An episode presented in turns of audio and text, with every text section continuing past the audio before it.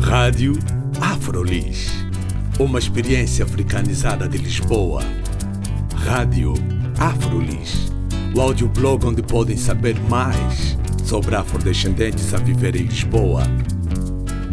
Visitem também a nossa página de Facebook, Rádio Afrolis. Olá, o meu nome é Carla Fernandes. Bem-vindos e bem-vindas à Rádio Afrolis. Hoje vamos conversar com um moçambicano empreendedor que tem mudado a noite lisboeta há décadas, seja através de restaurantes com comida de fusão ou bares noturnos com uma programação variada e alternativa.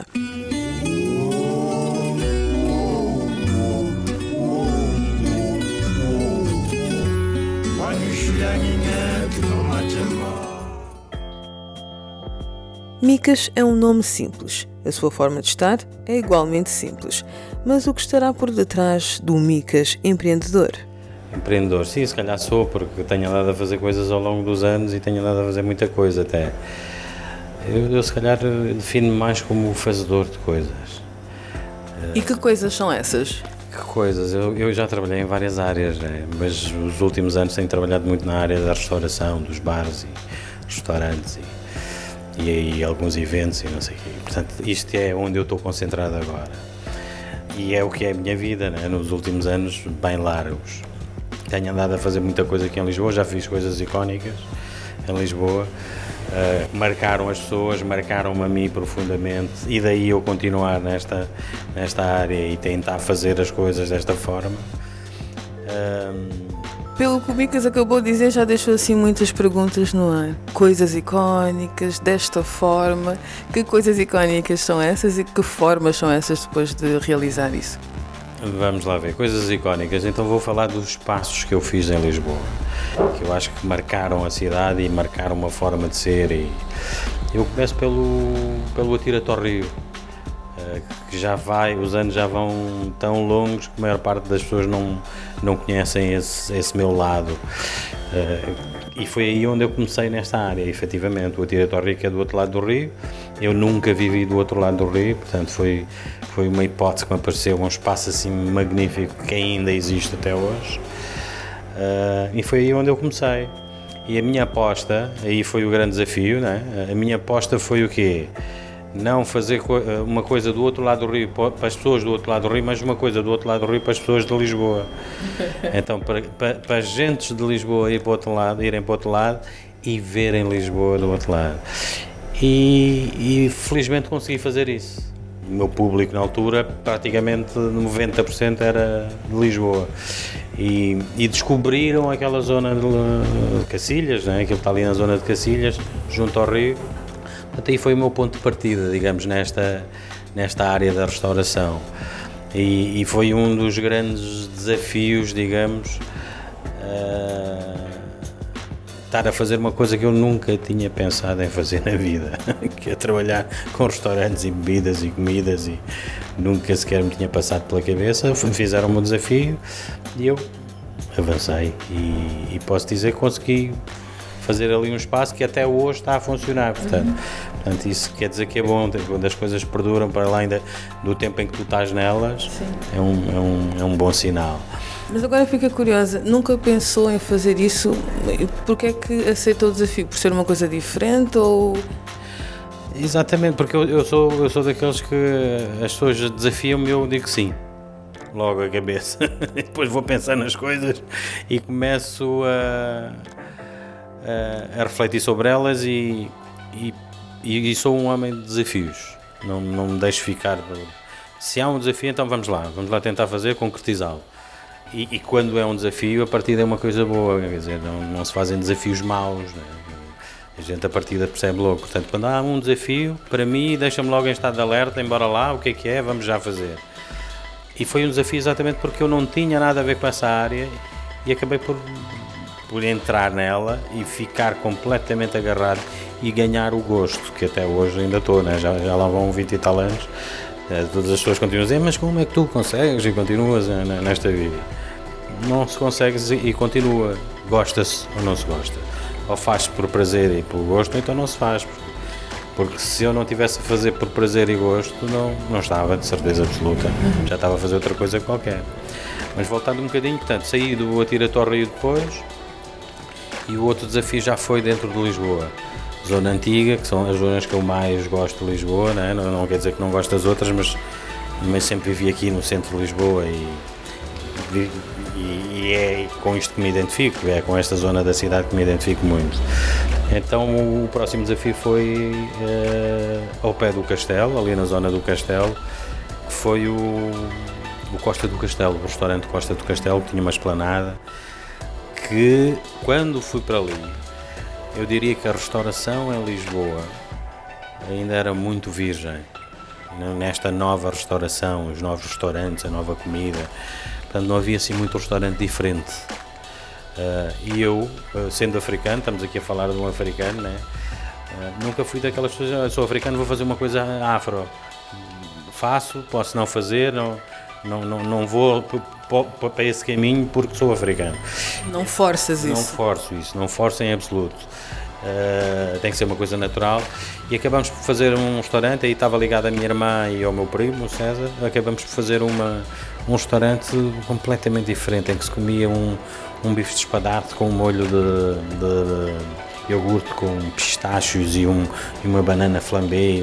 Portanto, eram coisas completamente. Depois havia efetivamente um prato afro, que era matapa, um prato moçambicano. Uh, e que as pessoas não percebiam nada daqui e quando comiam diziam uau, maravilha. Havia uh, um borrego com um puré de requeijão com mandioca, ou seja, já havia uma, uma cozinha de fusão estávamos a fazer, estamos a falar quase há 20 anos, efetivamente, uh, nós já estávamos a fazer essa, essa cozinha de fusão e passar estes anos todos a cozinha de fusão está aí e está para ficar, né?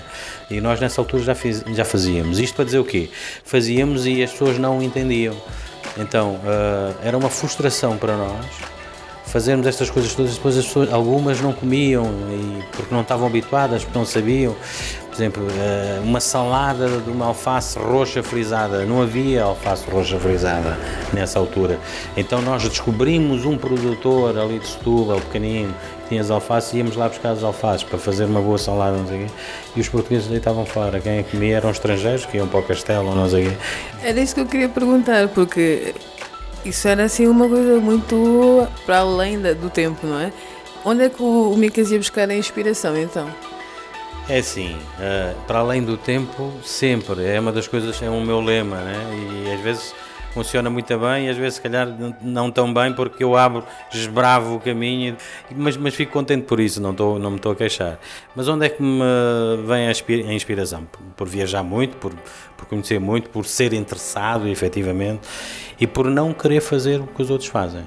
Eh, eu na minha vida não faço o que os outros fazem. Eh, há 20 anos atrás eu diria que isso era seria mais simples entre aspas porque uma pessoa que viaja muito naquela altura, viajava muito naquela altura, realmente tinha mais acesso às coisas diferentes. Hoje em dia não, hoje em dia quase toda a gente já viaja muito mais, mas o Micas ainda se mantém com uma marca de diferença, não é? Continua a, a fazer isso. Como é que consegue? É assim, eu acho que eh, vai parecer presunção minha agora, mas não, eu acho que com o tempo a gente vai refinando as coisas, né? ou seja, eu acho que eu próprio estou-me a refinar. E estou-me a refinar porque estou a ser obrigado a isso, uh, como dizes bem, que, que, é hoje em dia quase toda a gente tem o acesso às coisas, é fácil viajar e ir e fazer uma cópia e trazer. Eu não me vejo a fazer isso, eu vejo é a refinar-me aquilo que se calhar já existe e dar-lhe um toque e melhorar e fazer diferente ou então pegar em várias ideias e, e, fazer acontecer. Ou então pegar, por exemplo, neste espaço que estamos aqui agora a falar, vai ser o próximo espaço que estou a abrir, que é um espaço de 1885, ou então pegar um espaço destes e dar-lhe uma nova funcionalidade, ou seja, dar um twist às coisas também é importante.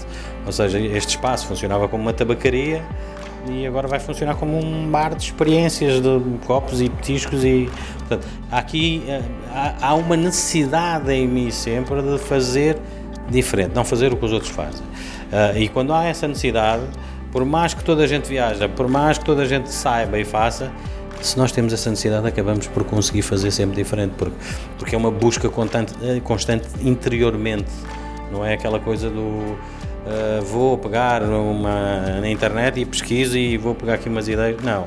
Até posso fazer isso, mas, mas é uma coisa que já está mesmo dentro de mim, quer dizer, não consigo fazer de outra forma, porque senão eu próprio fico frustrado também né, de, de não fazer.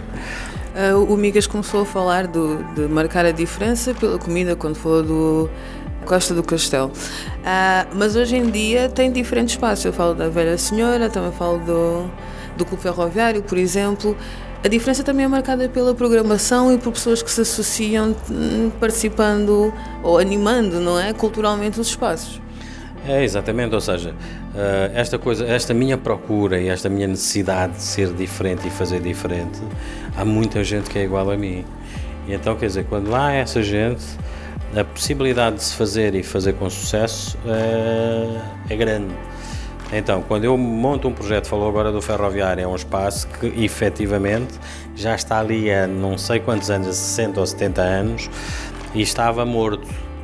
E de repente, mais uma vez, peguei num espaço, revitalizei e dei uma diferença, ou seja, num espaço que era um clube ferroviário, que era mais para os ferroviários e para os desportistas e não sei o quê, eu trouxe a noite para dentro dele, eu trouxe eh, a África para dentro dele, com noites temáticas da África, trouxe rock and roll ali para dentro, noites de rock and roll, ou seja, trouxe uma mistura de coisas que fez com que o espaço já é fantástico, que fez com que o espaço também ganhasse ainda uma dimensão maior.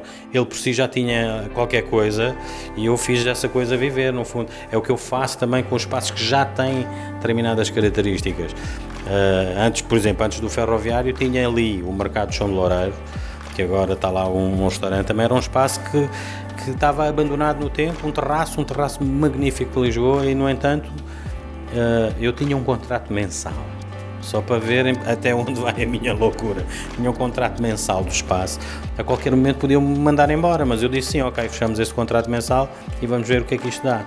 E fizemos durante três anos, quer dizer.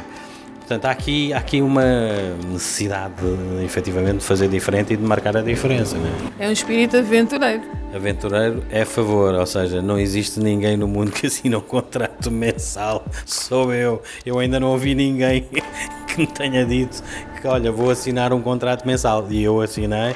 É uma aventura, porque eu também gosto deste lado da, da aventura, porque dá-te, efetivamente, estimula efetivamente essa necessidade de fazeres diferente, essa necessidade de marcares a diferença, porque eu tinha ali um mês e nesse mês eu tinha que fazer muito bem.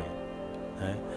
E depois logo o próximo mês víamos se ou não. Portanto, essa necessidade quase de, de ter que fazer bem obrigava-me também a, a, a, estimular cada vez mais que a coisa fosse melhor, não é? Portanto, é uma aventura.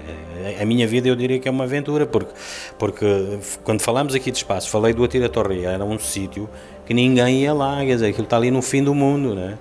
Era uma aventura. E fui e abri. Estávamos a falar aqui do, do, do, Costa do Castelo. Na altura que eu abri o Costa do Castelo ali, não havia nada. A única coisa que havia era o Chapitão, mas era uma escola, não tinha propriamente ainda a dinâmica que tem hoje em dia, não havia nada. Portanto, eu também fui sempre um indivíduo que foi à procura de estar fora do circuito normal. Uh, por exemplo, o ferroviário está fora do circuito também, quer dizer, o IP que é quando, quando eu falei de espaços icónicos, o IP foi um espaço icónico que ainda está a funcionar também, ou a Bicaense. Quando eu abri ali na Bica não havia absolutamente nada, ou seja, depois as pessoas vieram, ou seja, eu, eu vou e também de alguma forma ajudo a cidade a ganhar vida uh, nessas zonas, não é? Portanto, serei eu que faço? Não, são as pessoas. Às vezes, ah, tu é que vieste e fizeste. Não, não sou eu que faço, quer dizer, são as pessoas que vêm é que depois então fazem eu fui para lá, ok, os outros vieram, então aconteceu. Ok, eu, eu efetivamente fui o primeiro a ir para lá e não sei o quê, mas, mas quer dizer, são as pessoas, são os clientes que vêm e, e que vêm atrás, então esses é que acabam por fazer isso. Eu não gosto de ter os louros de dizer, ah, fui eu que fiz, não, não fui. Os clientes é que fazem, as pessoas é que fazem, efetivamente, isso. Eu, quando comecei a introduzir este tema com, a, com o facto de ser aventureiro, ser aventureiro é preciso ser um pouco louco mas, é, mas eh, a melhor parte é quando tu consegues arranjar companheiros para te acompanharem nessa, nessa loucura. E tu tens conseguido uh, fazer isso ao longo dos anos e se calhar desbravando o caminho e depois fazendo com que outras pessoas ganhem confiança para ir para lá.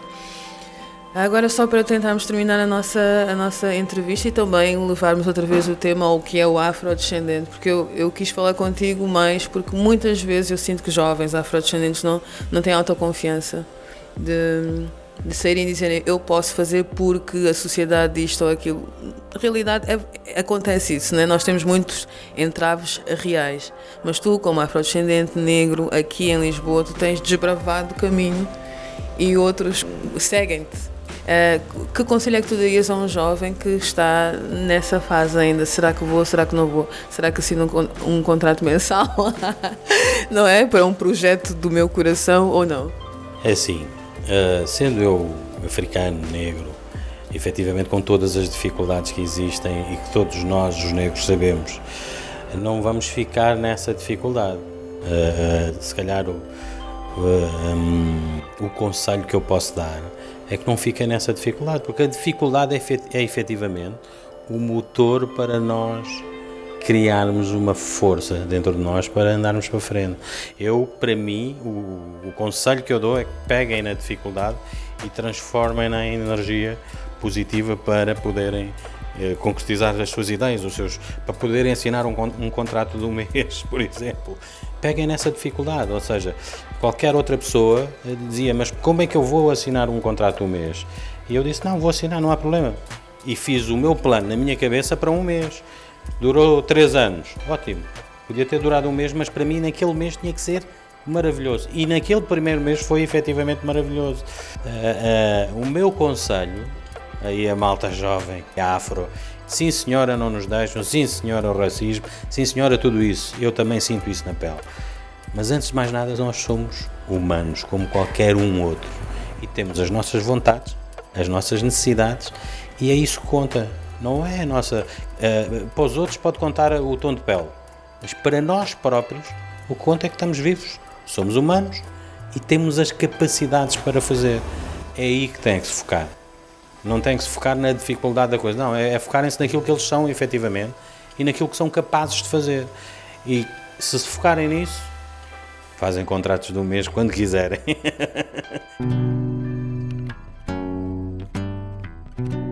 Foi uma conversa com Micas, um empreendedor moçambicano que há décadas influencia a noite lisboeta, abrindo locais icónicos sem medo de desafios. O bicaense, a Velha Senhora, o restaurante Costa do Castelo, o Clube Ferroviário, só para mencionar alguns locais, fazem parte da lista de espaços impulsionados por Micas. E recentemente, o bar A Tabacaria, na rua de São Paulo, número 75 a 77, juntou-se a estes nomes de referência recomenda-se. Bem, ficamos por aqui. O meu nome é Carla Fernandes. Até à próxima.